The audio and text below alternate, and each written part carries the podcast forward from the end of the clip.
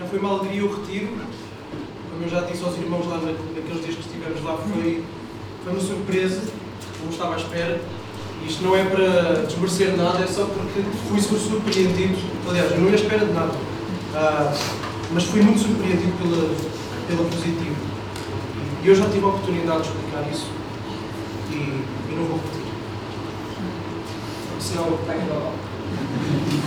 uh, Eu quero convidar os irmãos para nós abrirmos a Bíblia em Geu.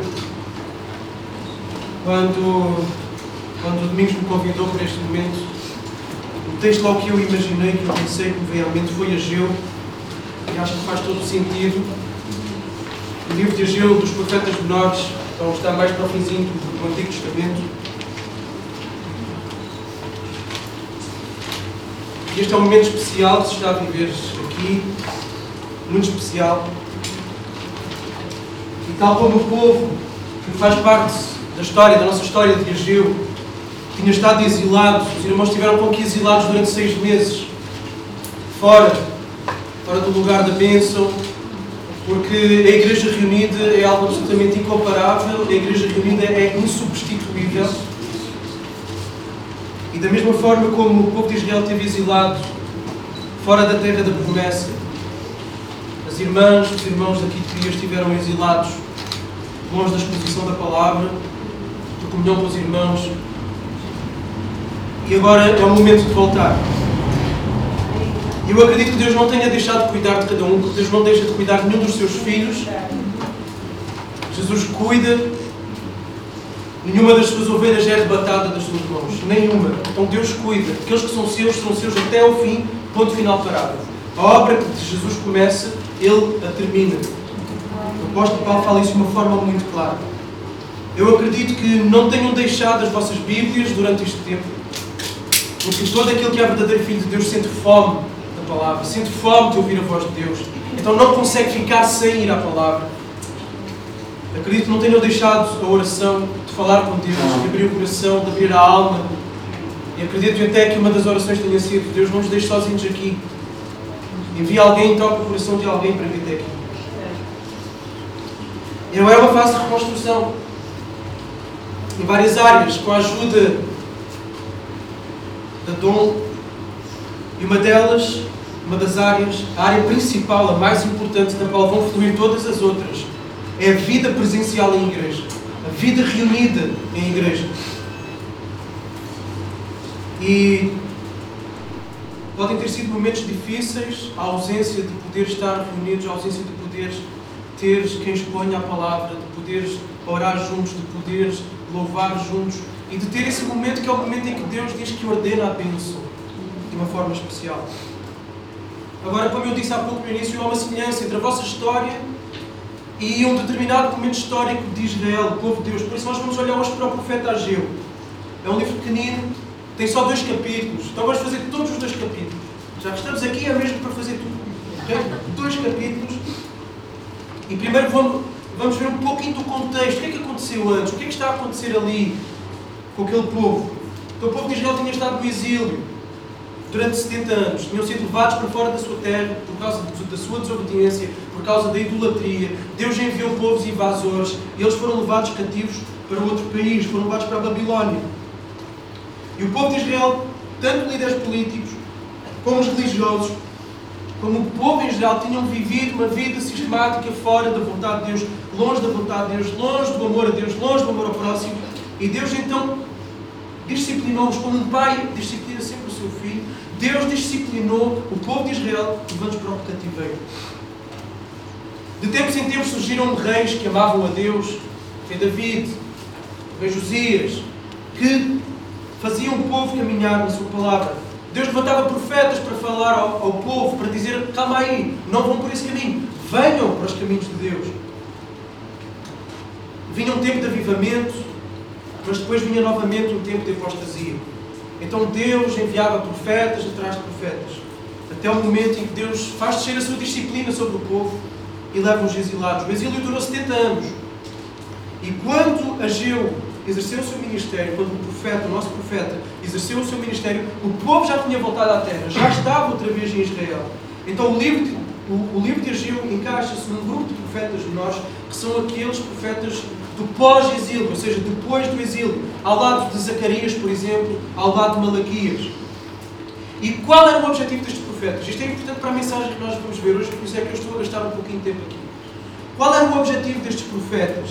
O objetivo deles era encorajar o povo moralmente, espiritualmente, que havia voltado à terra. Porque eles voltaram para uma terra devastada. Voltaram para uma terra em que era preciso começar tudo outra vez. E podiam estar desmoralizados, embora sim a alegria de voltar para a terra novamente, mas depois, diante de todo o trabalho que havia para fazer, eles podiam se desmoralizar. E não só faça tudo o que havia para fazer, eles recebiam pressão dos povos à sua volta. Pressão dos povos à sua volta, que várias vezes tentaram travar a reconstrução das muralhas, a reconstrução do templo. E vivemos num ambiente completamente secularizado, completamente antagónico à fé, completamente antagónico àquilo em que nós acreditamos oposto. E ainda mais num lugar como este aqui, em que todas as pessoas se conhecem facilmente, se apontam o dedo e dizem, olha, aquilo vai àquela igreja. Isso é fácil acontecer, é fácil haver oposição, começar a se levantar. Então os profetas vinham trazer encorajamento. E então, a certo momento, o povo, em 538, começou a voltar para Jerusalém e começaram a se reinstalar a reintroduzir o sistema sacrificial, a voltar aos sacrifícios, a voltar à vida de adoração e lançaram os alicerces para o templo. Porque o templo tinha sido todo destruído. Todo destruído. Só que, como eu disse, toda essa reconstrução recebeu oposição. E pode aparecer oposição na reconstrução aqui deste templo, deste lugar de adoração. E por isso abateu-se sobre aquele povo ali uma apatia espiritual. E a construção ficou parada durante 16 anos. E é neste contexto que surge a Geu. Porque a Geu vem dizer, meus amigos, como é que é? Começaram e não acabam. Vamos lá para a frente.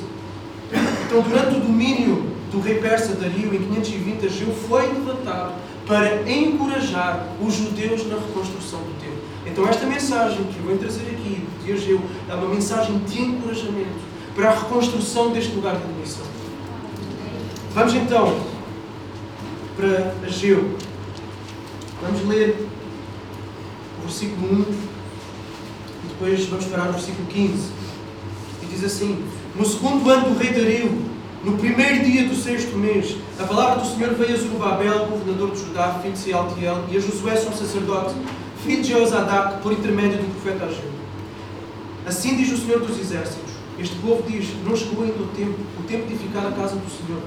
Esta palavra do Senhor veio por intermédio do profeta Ageu. Por acaso é tempo de habitarem em casas bem acabadas, enquanto este templo continua em ruínas? Assim diz o Senhor dos Exércitos: Considerem o vosso passado. Semearam muito e recolheram pouco. Comem, mas não se fartam. Bebem, mas não se saciam. Vestem-se, mas ninguém se aquece. E o que recebe salário, recebe-o para colocá-lo num saco furado. Assim diz o Senhor dos Exércitos: Considerem o vosso passado. Subi ao monte para trazer madeira e edificar o templo. Eu me agradarei dele e serei glorificado, diz o Senhor. Vocês esperaram muito, mas veio pouco. E esse pouco, quando levastes para casa, eu dissipei como sopro. Por que motivo? Diz o Senhor dos Exércitos. Porque o meu templo está em ruínas, ao passo que cada um de vocês cuida da vossa própria casa. Por isso, os céus retiveram o orvalho, a terra reteve os frutos por vossa causa. Mandei vir a seca sobre a terra, sobre as colinas, sobre o trigo, sobre o vinho novo, sobre o azeite e sobre tudo o que a terra produz, também sobre os homens, os animais e sobre todo o seu trabalho. Então Zorobabel, filho de Sealtiel, e o sumo sacerdote Josué, filho de Jeozadak, com todo o restante do povo, obedeceram à voz do Senhor, o seu Deus, e às, profeta, e às palavras do profeta Ageu, a quem o Senhor, o seu Deus, havia enviado. E o povo temeu o Senhor. Então Ageu, o mensageiro do Senhor, trouxe ao povo esta mensagem do Senhor. Eu estou convosco, diz o Senhor. Então o Senhor deu ânimo ao governador de Judá, Zorobabel, filho de Sealtiel, e ao sumo sacerdote Josué, filho de Osadak, e a todo o restante povo. E eles foram e começaram a trabalhar no templo do Senhor dos Exércitos, o seu Deus, no 24 dia do sexto mês. Então, no primeiro versículo, nós temos logo mencionados, se repararem, temos logo mencionados as personagens principais deste livro. Encontramos Dario, que foi aquele que sucedeu a Ciro, governador da Babilónia. Encontramos o profeta Ageu, o governador de Judá, Zorobabel, que era da linhagem de Davi, isto é extremamente importante. era o rei, era da linhagem de David. Aparece na genealogia de Jesus mais à frente e era descendente de Joaquim, que tinha sido levado para o exílio em 597. Então aqui está a mostrar que Deus preservou a promessa que tinha feito a David de que o seu trono subsistiria para sempre. Não poderia haver rei em Israel, porque ele estava sob o domínio da Babilónia, mas no entanto a linhagem estava lá. A promessa de um trono eterno estava lá e ia continuar lá. Temos também Josué, o sumo sacerdote, e Deus dirige-lhe palavras especiais por meio do profeta Zacarias. Mas já vamos falar dele mais à frente. Então Deus, por meio deste profeta, por meio de Ageu, estava a dirigir-se a estes dois líderes: o líder civil e o líder religioso. O sumo sacerdote e o governador, o líder espiritual e o líder civil. E eles, como líderes, eles iam ter que tomar uma atitude face ao que Deus ia falar. Uma atitude face ao que Deus ia falar. O que é que Deus fala? É o que nós encontramos no versículo 2. Resume o problema todo que o livro aborda. Aí está o problema que o livro vai tratar.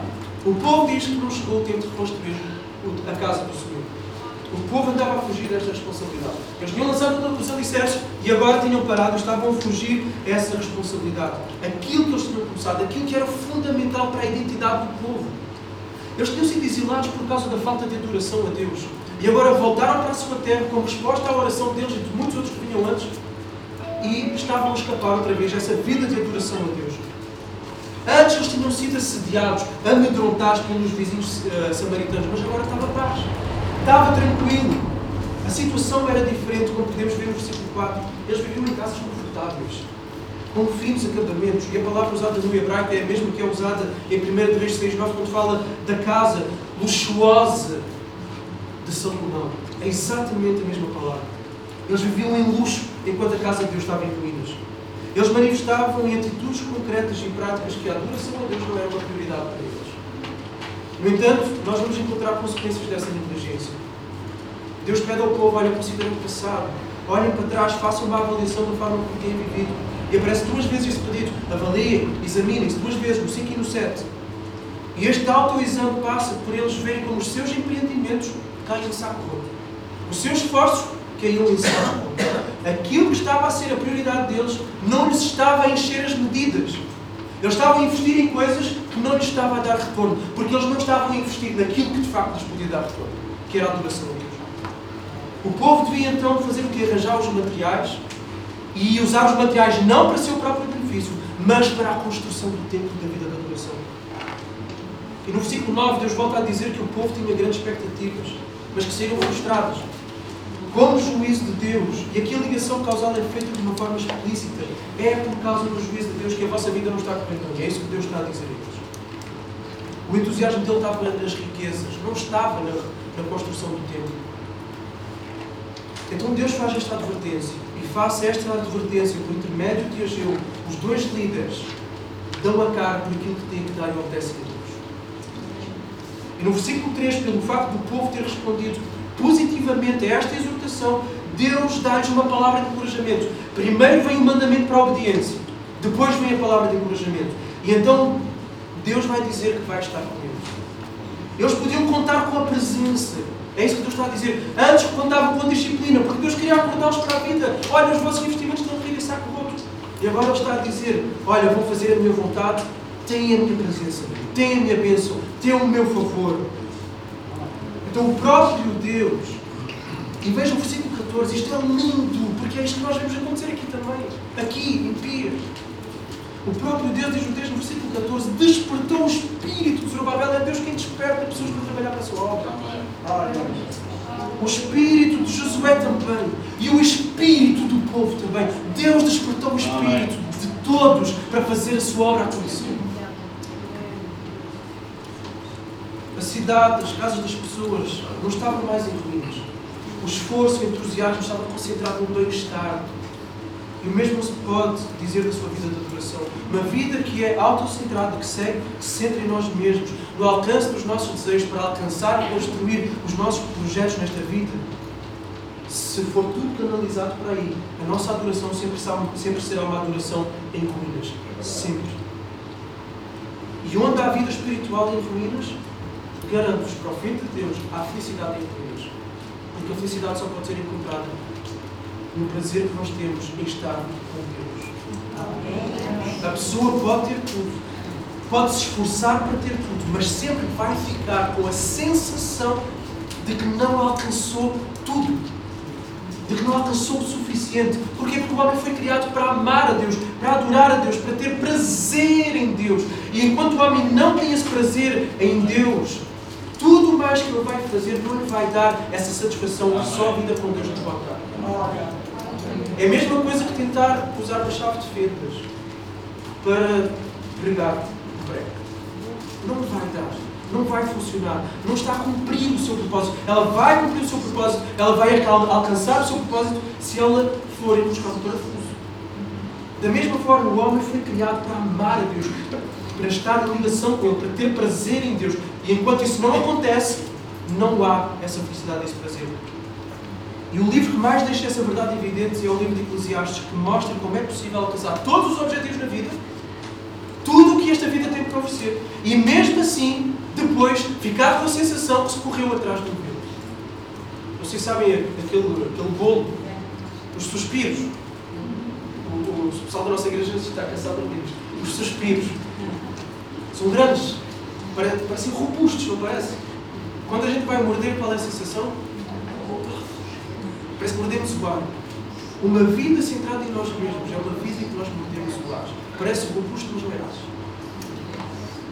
O livro de Eclesiastes deixa isso bem claro. É correr atrás do vento. E o autor de Eclesiastes diz que Deus colocou a eternidade no coração do homem. Ou seja, só o que é eterno pode preencher do. Só o que é eterno. Nada nesta vida é eterno. É passageiro. Por isso só Deus pode preencher a necessidade que o homem tem.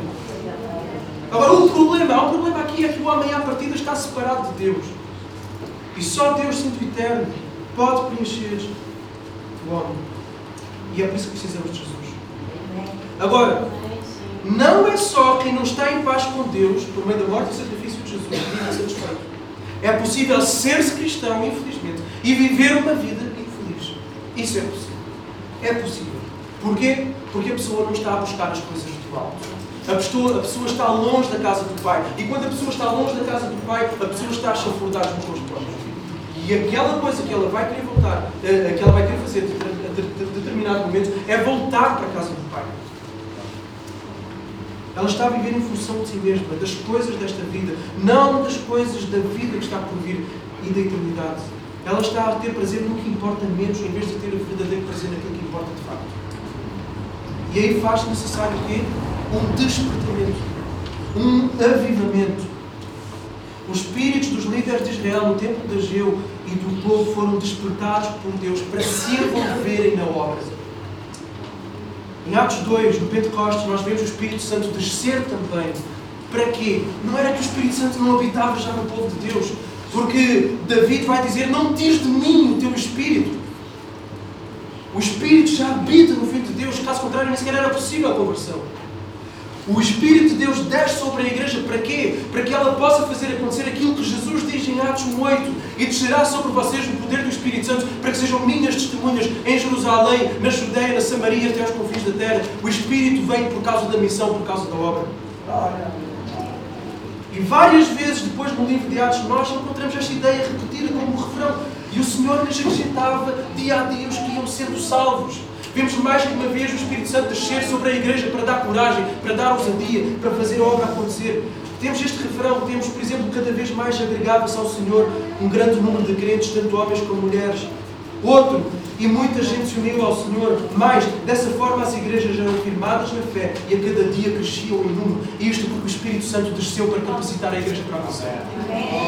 Tudo isso porque a igreja capacitou homens, despertou homens e mulheres para a obra de Deus. E inclinava os corações das pessoas para crerem e levantava pessoas para pregar. E é assim que o templo do Senhor tem sido construído ao longo dos séculos até hoje. E é por isso que a glória do templo é maior do que a glória daqueles tempos de Israel. A glória dos tempos de Israel estava no facto de Deus estar ali com o seu povo e abençoar o seu povo. Mas a glória do templo hoje é muito maior do que aqueles templos. Porque o templo hoje é aquele que crê, é toda a igreja espalhada pelos quatro cantos desta terra. Antes estava circunscrita a Israel, agora está por todo o lugar. E aqueles que me adoram são aqueles que adoram em espírito e em verdade. Esses são os verdadeiros adoradores. E o templo, a glória do templo, hoje é maior do que a de antigamente. Então, este tempo que nós temos vivido, desafio, tempo de pandemia, tempo de guerra, tempo de dificuldades económicas, tem servido para nós revermos prioridades na vida. Eu acredito que muitas famílias têm revisto prioridades em vários sentidos. Tem servido para se fazer uma avaliação das nossas vidas. Da mesma forma que a que pediu que os seus ouvintes também fizessem essa avaliação. Considerem o passado. A forma como têm vivido. E o mesmo convite serve para nós. Consideremos como temos vivido. E como viveremos a partir do momento da reabertura desta igreja. Haverá uma reconstrução, mas para isso temos de ter o coração no sítio certo. Mais depressa nos entusiasmamos muitas vezes e investimos nas coisas passageiras desta vida, o trabalho, as nossas casas, o salário, as coisas que podemos comprar, a reputação que podemos ter, a satisfação até de desejos pecaminosos. Tudo isso em detrimento da fama de Jesus. Tudo isso em detrimento do bem-estar daqueles que estão à nossa volta, que estão perto de nós, dos vizinhos, dos, dos, familiares, dos amigos, mesmo que não tenham Jesus. Pensamos mais em nós do que no bem-estar deles. As coisas pelas quais nos entusiasmamos são as coisas nas quais investiremos os nossos maiores esforços. E as coisas nas quais mais investimos revelam se a nossa adoração está de pé ou se ela está em ruínas. Então agora vai ser um teste. A reabertura deste lugar aqui, desta casa de adoração, vai ser um teste para demonstrar onde é que está a nossa adoração. Se está em Deus e na sua obra, ou se está na vida centrada em nós próprios. Porque vai implicar sacrifício. Vai implicar sacrifício para os irmãos que cá estar, vai implicar sacrifício para os irmãos que cá vir todas as semanas.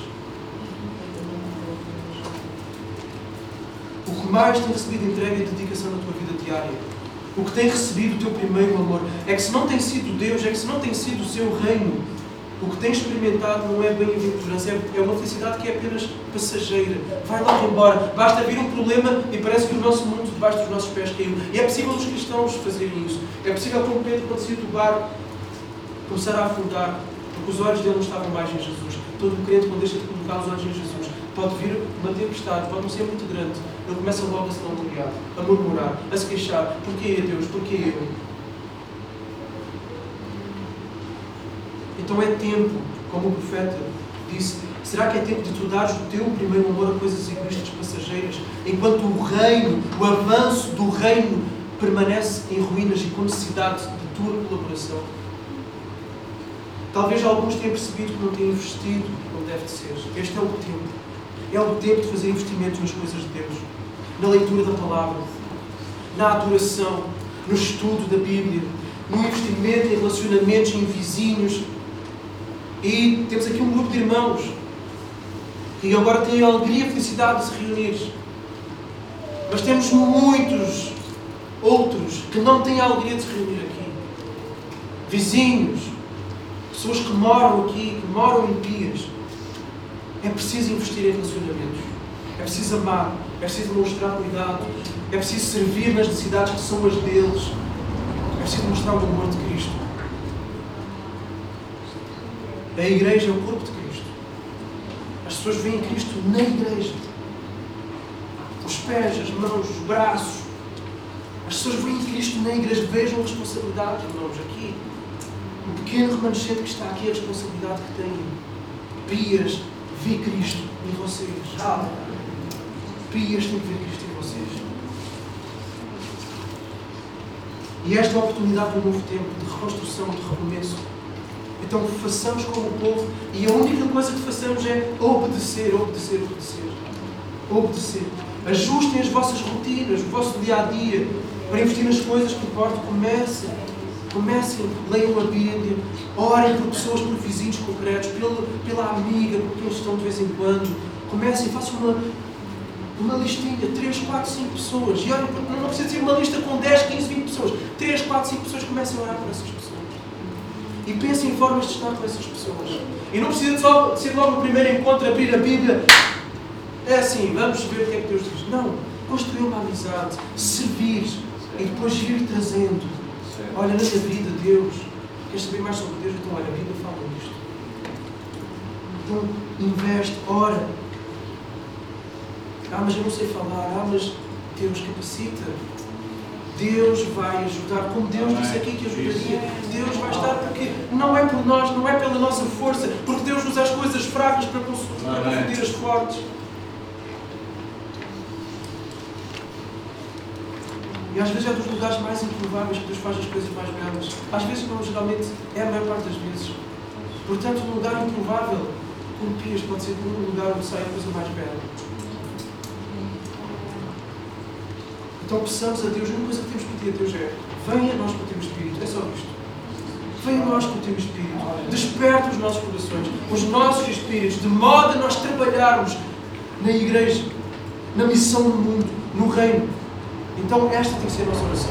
Venha até nós, Espírito. É esta a nossa oração. O Espírito que dá vida, o Espírito que usa a palavra, o Espírito que santifica, o Espírito que é, vai convencer as pessoas daqui, não somos nós, não vão ser os vossos argumentos, não vai ser o pregador que vai vir aqui que vai convencer ninguém. É o Espírito Santo que convence do pecado, da justiça e do juízo. Por isso é o Espírito que nós temos que que venha. É o Espírito.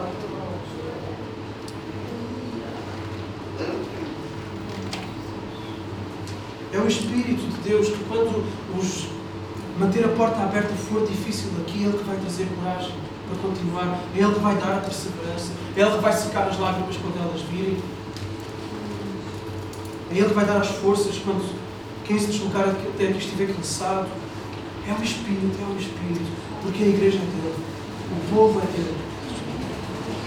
Por isso, vamos sair daqui esta tarde dispostos a investir, a dar a dar, a dar, a dar, porque foi isto que Jesus fez. Deu, Jesus deu tudo até, até, até a sua última gota de sangue para levantar uma igreja, para levantar um povo. Vamos dar também tudo por aquele que tudo deu. E nós vamos encontrar a nossa felicidade nele. A nossa felicidade está aí. Não está em mais lugar, não está em nós doarmos. Está em nós darmos. Agora, enquanto o desânimo vier, quando o desânimo vier, porque vem, irmãos, Hoje é um dia de alegria, hoje é um dia de felicidade, de entusiasmo. Mas os dias de desânimo vão vir. Porque vencemos. Porque o diabo, o mundo e a carne não querem que a obra de Deus aconteça. E por isso vamos aos próximos versículos. Versículos 1 a 9 do capítulo 2. E esta palavra acontece um mês depois da última palavra falada pelo profeta. Versículo 1. No segundo ano do rei Dario, no vigésimo primeiro dia do sétimo mês, a palavra do Senhor veio por intermédio do profeta Ageu. Fala agora ao governador de Judá, Zorobabel, filho de Sealtiel, e ao sumo sacerdote Josué, filho de Josadac, e ao restante do povo, dentre vós os sobreviventes, quem viu este templo na sua primeira glória. E agora como veem? Não é como se nada fosse aos vossos olhos? Esforça-te, Zorobabel, diz o Senhor. Esforça-te, sumo sacerdote Josué, filho de Josadac. Esforça-te, todo o povo da terra, diz o Senhor, e trabalhe. Porque eu estou convosco, diz o Senhor dos Exércitos. Esta é a aliança que eu fiz convosco quando vocês saíram lá, lá do Egito, lá atrás. O meu Espírito habita no meio de vós. Não temam. Porque assim diz o Senhor dos Exércitos: Em pouco tempo farei tremer os céus e a terra, o mar e a terra seca, farei tremer todas as nações, as coisas preciosas de todas as nações serão trazidas, encherei este templo de glória, diz o Senhor dos Exércitos. A prata e o ouro pertencem a mim, diz o Senhor dos Exércitos. A glória deste novo templo será maior que a do primeiro, diz o Senhor dos Exércitos. Estabelecerei a paz neste lugar, diz o Senhor dos Exércitos. Mais uma mensagem para os três intervenientes para os três intervenientes, para o líder civil, para o líder espiritual e para o povo, a mesma mensagem, mas agora ela é dirigida de uma forma personalizada a cada um. Personalizada. Mas antes de irmos à mensagem, vamos ver o que é que motivou essa mensagem no versículo 3. As pessoas podiam ver que o templo que estava a ser reconstruído era de longe inferior ao templo de Salomão, construído em toda a sua glória, riqueza, beleza, majestade. E alguns deles conheceram esse tempo. Alguns deles viram com os seus olhos. Os idosos que agora tinham retornado para a terra olham para o templo que estava a ser reconstruído e dizem: Isto não tem nada a ver. Não tem nada a ver com o que era antes. O facto de alguns deles terem conhecido o tempo como era antes do exílio, da destruição, certamente fez com que as comparações fossem inevitáveis. Antes era assim, olha como é agora. E o desânimo bateu no coração deles. Por isso Deus vai dizer aos líderes e ao povo três vezes a mesma coisa. Esforça-te, esforça-te, esforça-te. Esforço. Não interessa como era. O que interessa é como vai ser daqui para a frente. Esforça-te. Quando se dirige ao povo, Deus diz esforça-te, mas Ele acrescenta mais uma coisa. Trabalhem. Trabalhem. Arregaçar mangas. Trabalhar. Vai sair do pelo. Vai suar. Vai ser difícil. Trabalhem. Esforço e trabalho. E trabalho era o que era pedido Deus. Não é ficarem de braços uh, cruzados, sentados e ver a obra de Deus já acontecer assim, puf, sozinha. Não é isso. Não é isso. É juntos. E Deus disse: Eu estarei com vocês. Façam o trabalho, esforcem, e eu vou estar com vocês. O Espírito de Deus estaria com eles, no meio deles. Essa tinha sido promessa feita lá atrás, no Sinai, com Moisés e o povo. Quando Deus os tirou do Egito, quando Deus os levantou como uma nação, para quê? Para fazer brilhar a sua glória diante de todas as outras nações. Então, levantar aqui o templo era levantar outra vez a glória diante de Deus, diante das outras nações. O próprio Deus estava interessado naquilo. O próprio Deus queria demonstrar às outras nações, por meio de Israel, o quão Ele é bom, o quão Ele é fiel, o quão Ele é glorioso, o quão Ele é amor justo. Não temer, não deviam fazer comparações. As comparações são perigosíssimas. Sempre são perigosas. Não deviam permitir que a frustração os travasse. O facto de Deus estar com eles seria o fundamento, seria o motor, a base para o esforço e o trabalho deles. E Deus diz, Deus daria todos os recursos para a construção, trazendo as nações com os seus tesouros. E o mais importante, eles seriam o templo da sua glória. Da sua glória. Deus promete, inclusive, que a glória daquele templo seria maior que a do primeiro. Como? Como? Como é que a glória de um templo não tão belo, não tão grande, não tão rico em arte, em beleza, como é que podia a glória desse templo ser maior? Porque o ponto não está no edifício, o ponto está naquele que está no edifício, que é Deus, aquilo que Deus decide fazer aquilo, naquele lugar. Então a glória de Deus, e Deus decide, eu vou derramar mais glória neste lugar do que derramei antes. E é isso que Deus diz. A grandeza do trabalho que está adiante, que está aqui à frente. A consciência sincera da incapacidade, porque isso é bom, isso é humildade. A consciência da falta de recursos para se realizar o que Deus pede, às vezes pode levantar desânimo e frustração por parte daqueles que Deus chama. Isto aconteceu com Josué, que tinha a tarefa gigantesca de conduzir o povo da terra prometida, derrotar todos aqueles povos inimigos. E por isso ouvimos Aquele versículo muito conhecido. Esforça-te e tem bom ânimo. Encontramos aqui a mesma palavra para o povo. Esforça-te, esforça-te, esforça-te. Deus seria com ele. A capacitação e a vir de Deus. Agora isto parece uma matemática contraditória. Porque Deus pede que eles que eles, que eles, que eles esforcem, que eles trabalhem. Mas a capacitação vem de Deus. Isto não é contraditório. Isto é a força de Deus no meio da fraqueza humana.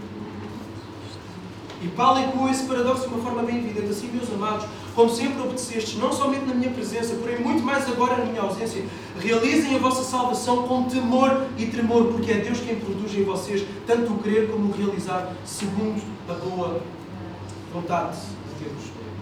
Então a salvação é um dom de Deus, mas ao mesmo tempo Deus diz para nós trabalharmos a salvação. O que é que isso significa? A salvação é pelas obras? Não, a salvação é pela graça, já foi afirmado aqui e é isso que nós queremos. É totalmente pela graça. A salvação que Paulo fala aqui é a questão da santificação, é nós crescermos, desfrutarmos mais desta salvação que Deus já nos deu.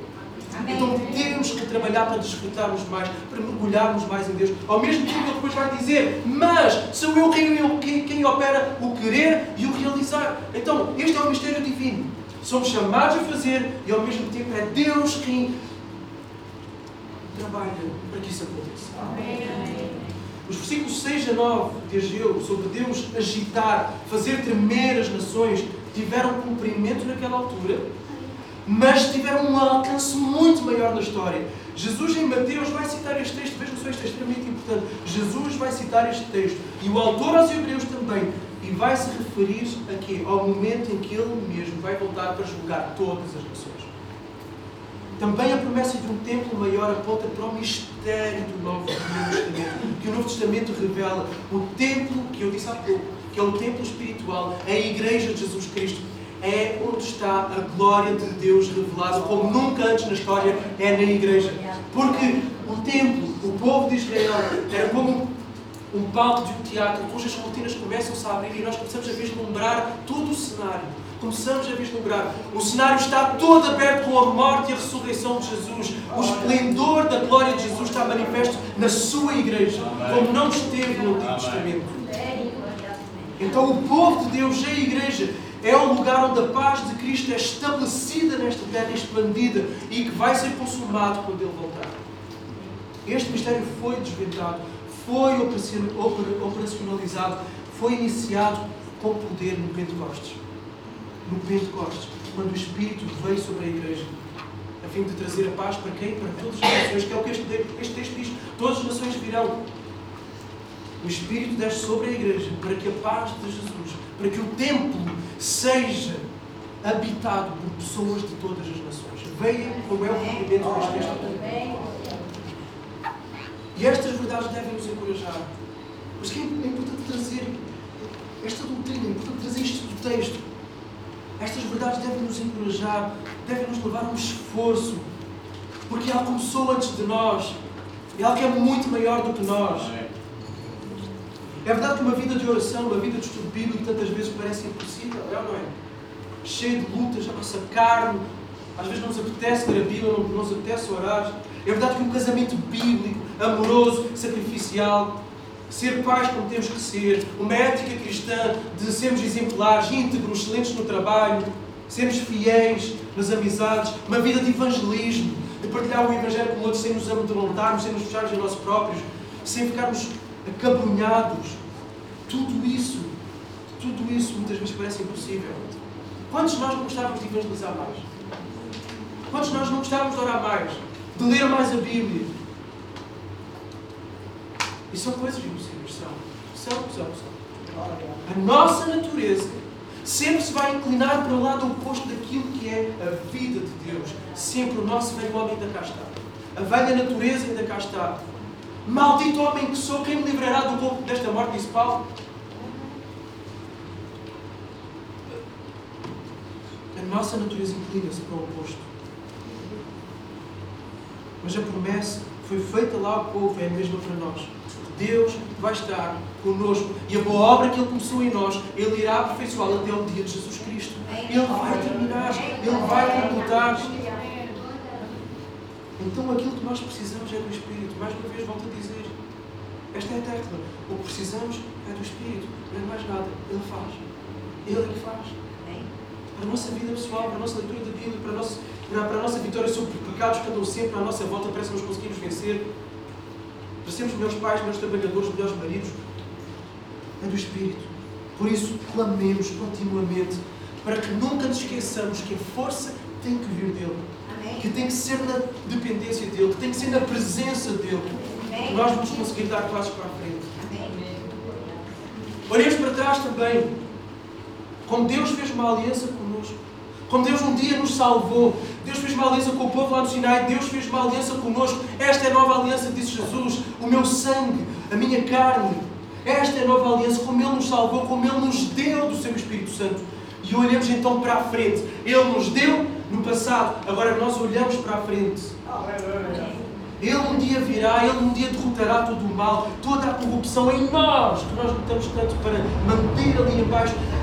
Ela será totalmente derrotada toda a maldade, corrupção à nossa volta, tudo acabará. Jesus vai julgar todas as nações. Jesus vai julgar e trazer finalmente paz, alegria.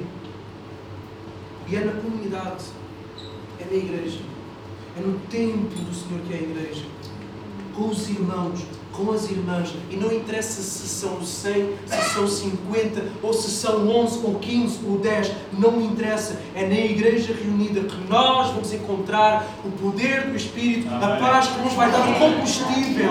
É onde vamos ser relembrados, semana após semana, desta aliança, que Deus é conosco, que Deus tem um propósito na nossa vida. É aqui que vamos ser cheios da palavra, cheios do Espírito, para que então arregacemos as nossas mangas e trabalhemos em prol do Reino de Deus. É junto com os irmãos. É aqui. Por isso, este é o novo começo. Este é o novo começo aqui nesta tarde.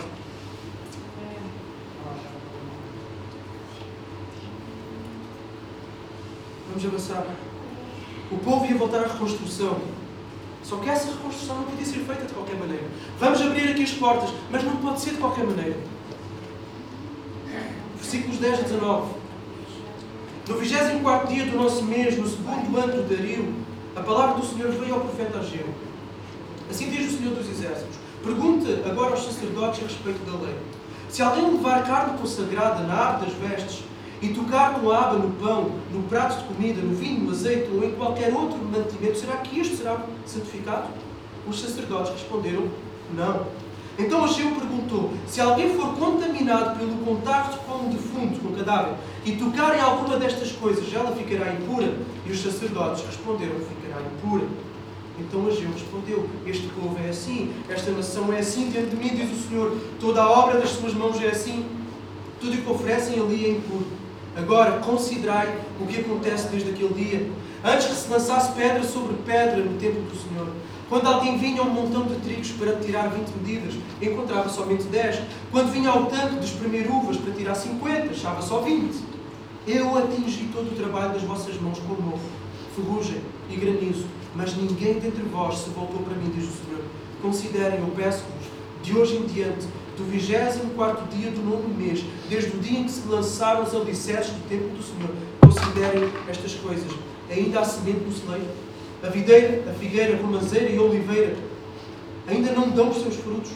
De hoje em diante eu vos abençoarei. Mas eu uso aqui perguntas dirigidas aos sacerdotes. Ele vai fazer uma analogia, uma comparação, para levá-los a pensar sobre a impureza do povo diante de Deus. A carne consagrada que fala aqui era a carne que era sacrificada a Deus. E o contacto dela com outras coisas não santificava as coisas em que tocava. Já se uma coisa impura tocasse na carne consagrada, ela ficava impura. E é, o povo de Israel vivia uma vida impura diante de Deus e depois ia ter que se dedicar à construção de uma coisa santa, o templo. E Deus disse: Não, não é assim que as coisas funcionam. A reconstrução do templo devia ser feita a partir de uma reconstrução de consagração pessoal. O povo devia virar-se da impureza, da injustiça, da apatia para o arrependimento e a fidelidade. Só assim os seus esforços de reconstrução iriam resultar em bênção e ter o favor de Deus. E dos versículos 15 a 19 há uma palavra que se repete. Aparece três vezes. Considerem, considerem, considerem, ou seja, analisem, autoexaminem-se. Era mais um momento de autoanálise. Todo o sucesso deles estava comprometido devido à sua falta de consagração a Deus. Claro que Deus pode fazer as coisas. Ele não depende da obediência dos seus servos, porque Ele pode fazer acontecer e às vezes Ele faz. Ele decidiu e Ele prometeu abençoá-los se eles obedecessem. Os maiores interessados seriam eles. Os maiores beneficiados seriam eles. Se voltassem a reconstruir o templo, a alegria, finalmente estar com o tempo ali. É este tipo de chamada à fidelidade que nós encontramos antes do povo entrar na terra prometida e que Moisés coloca dentro do povo, para que eles sejam familiarizados com o final de Deuteronômio. Ele diz: vocês têm que à vossa frente bênção e à vossa frente maldição. Se vocês obedecerem assim, assim, assim, assim, vai acontecer esta e esta e esta bênção. Se vocês não obedecerem, vai acontecer esta e esta e esta e esta maldição. Escolham aquilo que vocês querem. A bênção de Deus, o crescimento do reino no meio deles estava nas mãos deles. Seriam eles fiéis ao ponto de Deus ser conhecido e glorificado através deles? A resposta é não. O coração humano não consegue ser fiel a Deus 24 horas por dia, 7 dias por semana, com toda a intensidade que tem que ter. Impossível. Impossível. Por isso, a maldição. Por isso é que, diante daqueles dois pontos, da bênção e da maldição, aquilo que acontece e que está sobre a humanidade, e por isso é o inferno que espera a eternidade de alguém, é a maldição, porque o homem não consegue ser fiel a Deus. A separação da fonte da vida que é Deus. E por isso há morte, há morte eterna. E foi por isso que Jesus. Jesus veio para levar sobre ele todo o monte da maldição. Aquilo que acontece na cruz é o cair das maldições que estão ali em Deuteronômio, cai sobre Jesus Cristo, para que todo aquele que é eleito em Deus, para que todo aquele que se arrepende, para que todo aquele que é trazido pela graça, possa ter todas as bênçãos. Todas as bênçãos. Umas que se cumprem aqui e outras que se cumprirão quando Jesus voltar. Mas todas, todas, todas, todas. Jesus na cruz foi alvo de toda a maldição, para que nós, os que queremos nele e somos a sua igreja, possamos ser alvos de toda a bênção. Longe de Cristo, qualquer esforço nosso em direção a Deus, em direção ao próximo, vai ser sempre insuficiente. Sempre vai ficar aquém. Não vai atrair o favor de Deus. Não vai ter sucesso. Não vai fazer avançar o reino de Deus. Não vai fazer avançar a igreja. Não vai construir a vida de adoração. Nada vai acontecer tudo o que nós tocarmos aqui fica impuro. Seja pelo nosso pecado, seja pelo nosso egoísmo, seja pelo que for, tudo vai ficar impuro. Porque, irmãos, até a melhor coisa que nós fazemos, às vezes tem lá uma motivação. Basta nós termos investido na vida de alguém e estamos muito felizes com isso. Basta essa pessoa não demonstrar gratidão. Ou, aliás, pior, demonstrar ingratidão, cuspir no prato dentro do comer. Nós ficamos? Aquilo mexe cá dentro, mexe.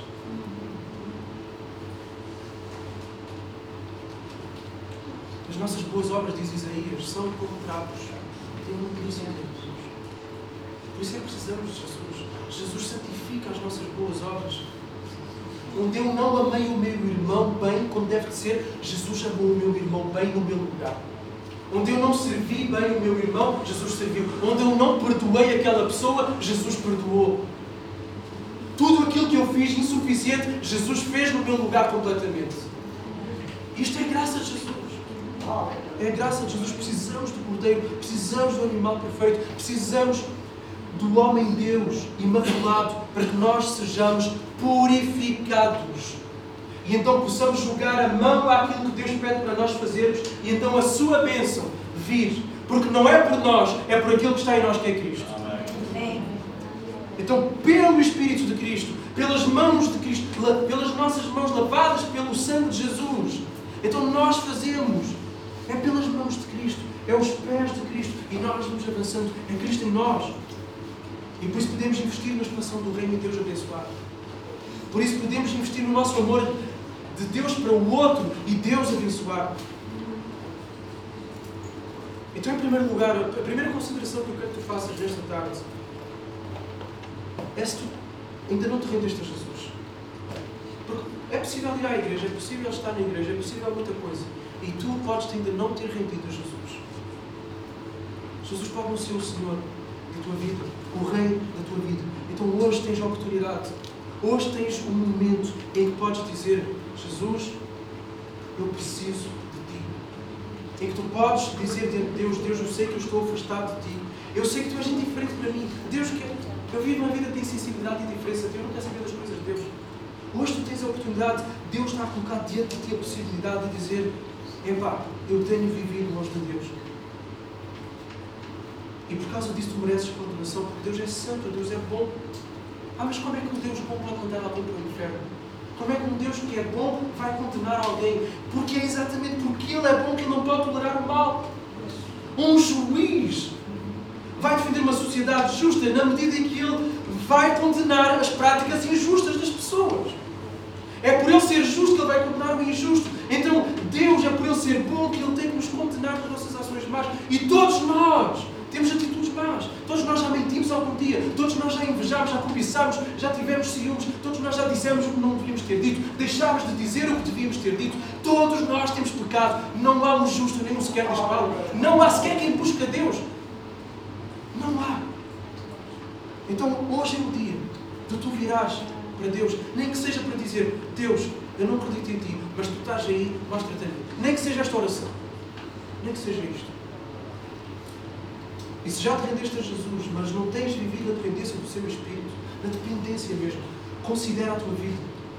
O vazio, a falta daquela alegria, a falta daquela força, independente de circunstâncias. Porque a alegria que Deus nos dá no Espírito é uma alegria que é existencial, que independe, que não está dependente de como as coisas nos correm na vida. Isso só é possível quando nós vivemos na dependência dele. O teu ministério, o seres usado no teu ministério, naquilo para o qual Deus chamou, o teu casamento, a tua família, o teu trabalho, as tuas amizades, tudo isso só vai cumprir o propósito que Deus tem se tu viveres na dependência dele. Então considera temos visto aqui. E agora eu quero terminar, vou fechar.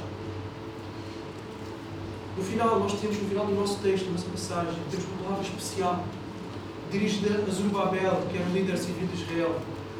Então vamos olhar para os últimos versículos, os últimos quatro versículos, é porque esta é a nossa conclusão. Esta palavra do Senhor, versículo 20, veio a Ageu pela segunda vez no 24 dia do mês. Fala a Zorobabel, governador de Judá. Farei tremer os céus e a terra Derrubarei o trono dos reinos, destruirei a força dos reinos das nações, destruirei o cabo e os que andam nele, os cavalos e os seus cavaleiros cairão, cada um pela espada do seu próximo. Diz o Senhor dos Exércitos: Naquele dia eu te tomarei, ó Zorobabel, meu servo, filho de Altiel, e te farei como um anel de selar, porque eu te escolhi, diz o Senhor dos Exércitos. O que é que Deus diz aqui? Deus diz a Zorobabel que ele vai destruir a força de todas as nações. Todas as nações. Nós vemos nações poderosas, todas elas serão destruídas. É o que Deus está aqui a dizer a Zorobabel. E ele diz que fará de Zorobabel um anel de selar. O anel de selar era o anel que os reis, ou governadores, ou pessoas importantes tinham para selar as suas cartas, onde eles tinham ordens, que aquilo dizia, esta carta é desta pessoa e tem a autoridade desta pessoa, é para ser obedecido. Ok? Esse era o anel de selar. E Ageu usa a expressão naquele dia, refere-se ao quê? Refere-se ao dia do Senhor. Ou seja, é um dia não especificado em que Deus vai concretizar a promessa de que fez a Zorobabel como um anel de selar. Tratava-se então deste anel, um anel real de autoridade. Zorobabel é o sinal, Zorobabel é o selo, é garantia do quê? Que anel de selar é esse? Zorobabel é garantia de que o trono de David estava sempre no horizonte. De que o Messias, o Rei dos Reis, prometido desde Abraão, prometido a David, iria chegar. Zorobabel é essa garantia, é esse anel de selar. Zorobabel tinha a bênção da parte de Deus para governar o povo.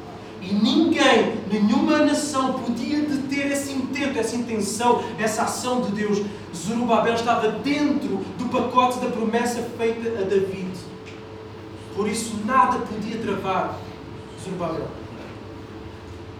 Zorobabel, no entanto, ele aponta para um maior do que para aquele que iria reger as nações com cetro de ferro. Salmo 2. Queria destruir todos os inimigos. Aquele que voltará dia do, no dia do julgamento de Deus e todo o joelho se dobrará, toda a língua confessará que Ele é Senhor, toda. De crentes e de não crentes, todos. Se tu és crente, tu vais confessar que Ele é Senhor naquele dia. Mas naquele dia não vais para salvação, mas para condenação. Todo o joelho confessará. Tanto Zorobabel como Josué apontam para Jesus e para a sua obra. Os dois, Zorobabel como líder que herda o trono e Josué como sumo sacerdote. Zorobabel por aquilo que eu acabei de dizer e Josué como sacerdote, porque Jesus é o último, o derradeiro, definitivo sacerdote. E Josué é o nome hebraico do nome Jesus, que significa Deus salva. É o mesmo nome. Josué e Jesus é exatamente o mesmo nome. Jesus é o Rei Jesus é o sacerdote, Jesus é aquele que governa e guia a sua igreja. E é aquele que sacrifica, que sacrifica e se dá em sacrifício pela sua igreja. Em tudo aquilo que nós fazemos, a cada dia, cada atividade nossa, cada empreendimento, tudo deve fluir do prazer que nós temos em Deus, do amor que temos por Ele e pelo nosso próximo. Nós não vamos conseguir fazer isso de forma constante, de forma perfeita. Por isso, Jesus, como eu já disse há pouco, teve que fazer isso por nós. Jesus viveu por nós aquilo que não conseguimos viver. A vida perfeita de obediência e de amor a Deus. Mas um dia vamos conseguir obedecer de forma perfeita. Um dia vamos conseguir amar de forma perfeita. Um dia vamos viver a nossa vida cristã, a nossa vida de serviço uns aos outros de uma forma perfeita. Seremos perfeitamente santos, ininterruptamente, crescentemente amorosos. Todo o povo vai adorar de forma perfeita um dia. Um dia isso vai acontecer a reconstrução da vida de adoração será plenamente, perfeitamente consumada. Começa aqui e termina na eternidade. E essa promessa ninguém a trava. Então ansiemos por esse dia. Vivemos em função desse dia. Lembrem-se, abrir as portas aqui em Pias, abrir as portas em Faro, abrir as portas em Lino Martins, abrir as portas em Kiev, tudo isso é parte deste templo maior, onde a glória de Jesus é revelada e em que Ele salva todos aqueles que um dia estarão diante dele para todo o sempre e desfrutarão dele para todo o sempre. Então vivamos em função desse dia. Esse dia que há de vir está próximo. Virá como um ladrão, quanto menos se espera. Pode ser na próxima semana. E o facto de termos aberto as portas aqui já proporcionou a que o povo de Deus um pouquinho mais o amasse. Porque a cada momento que Deus trabalha com o seu povo, Ele gera mais conformação à imagem de Jesus, mais amor por Deus, mais serviço, mais santidade. Então não queiras voltar aos dias do antigamente. Começa a reconstruir mais e melhor. Disseram esta, que há pouco estava a falar com uma das irmãs daqui que já foi muita gente. Muita gente. O ponto não é esse, meus irmãos. O ponto é o quanto nós vamos clamar o Espírito de Deus para que venha sobre nós. O ponto é o quanto nós vamos arregaçar as mangas e vamos obedecer ao esforço-te, ao trabalho. O ponto é o quanto nós vamos nos consagrar, quanto vamos nos separar para investirmos neste trabalho. O ponto é o quanto da glória de Deus será derramada neste lugar, seja com 10, seja com 50, seja com 100. Esse é o ponto. Então vamos olhar para a frente. Deus vai ser connosco. Deus vai ser com vocês.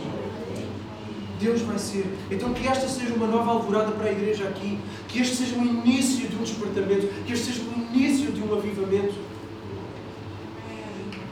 Meus irmãos, os avivamentos acontecem nos lugares mais improváveis. Lá pertinho de nós, a 6 km de Faro, está a Bordeira. Bordeira. Nem a aldeia, não sei o que é que é. É pequeno. E houve um, um dia que Deus trouxe ali um despertamento as pessoas, elas próprias começaram a buscar a Deus. Há quantos anos isto aconteceu? Quando o sacristão descobriu uma Bíblia, vejam só. Abriu a Bíblia, começou a estudar, começou a atrair todos os outros a estudar a Bíblia. E ali levantou-se uma série de gente. Bordeira. Que não é nada geograficamente, que não é nada na sociedade, que não é nada no país, que não é nada no mapa. Mas Deus salvou ali um povo. E muitos. E até hoje o testemunho está lá.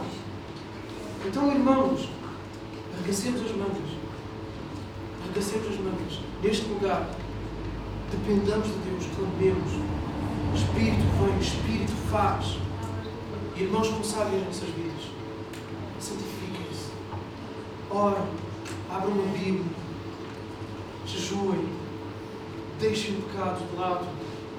Sirvam. Invistam. Os irmãos do Pinto Martins vocês invistam também, sirvam, deem coração. Este é um privilégio, esta é uma graça, uma porta aberta, uma graça de Deus, é um lugar de graça para as pessoas que moram naquele lugar.